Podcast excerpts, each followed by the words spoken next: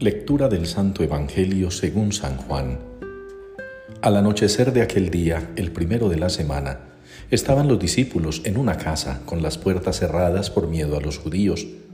Y en esto entró Jesús, se puso en medio y les dijo, paz a vosotros.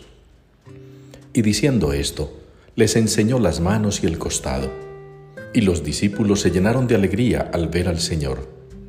Jesús repitió, paz a vosotros. Como el Padre me ha enviado, así también os envío yo. Y dicho esto, sopló sobre ellos y les dijo, Recibid el Espíritu Santo. A quienes les perdonéis los pecados les quedan perdonados, a quienes se los retengáis les quedan retenidos. Tomás, uno de los doce, llamado el mellizo, no estaba con ellos cuando vino Jesús. Y los otros discípulos le decían, Hemos visto al Señor. Pero él les contestó, Si no veo en sus manos la señal de los clavos, si no meto el dedo en el agujero de los clavos y no meto la mano en su costado, no lo creo.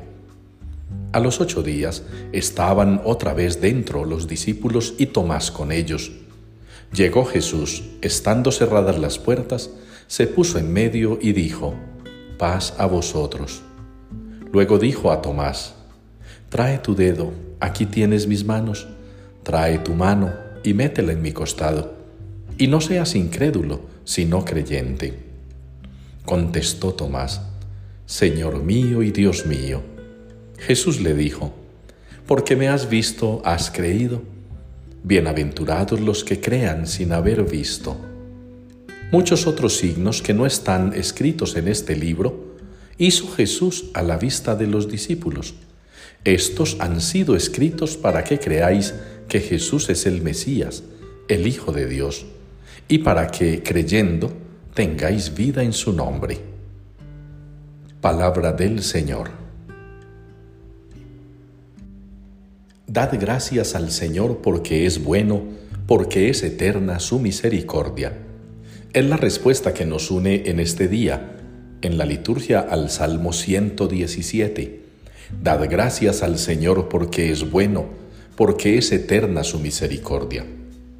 Y si muchos seres humanos, inclusive creyentes, no encuentran muchas razones para fortalecer y expresar su fe, las palabras del Salmo quizá nos están invitando hoy a nosotros a encontrar dos razones muy especiales.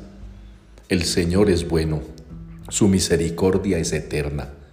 Esas dos razones son más que suficientes para manifestar nuestra fe para acrecentarla, para dar testimonio de ella. La fe no es asunto fácil.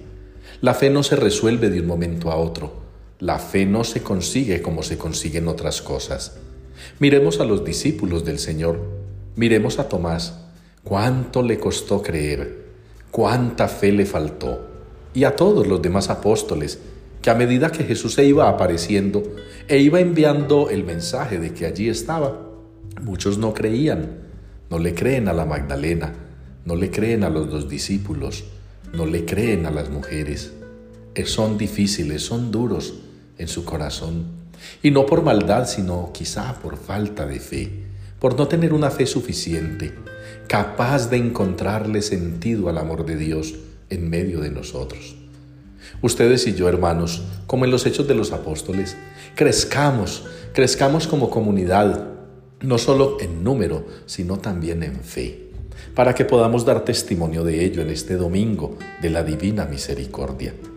Dad gracias al Señor porque es bueno, porque es eterna su misericordia.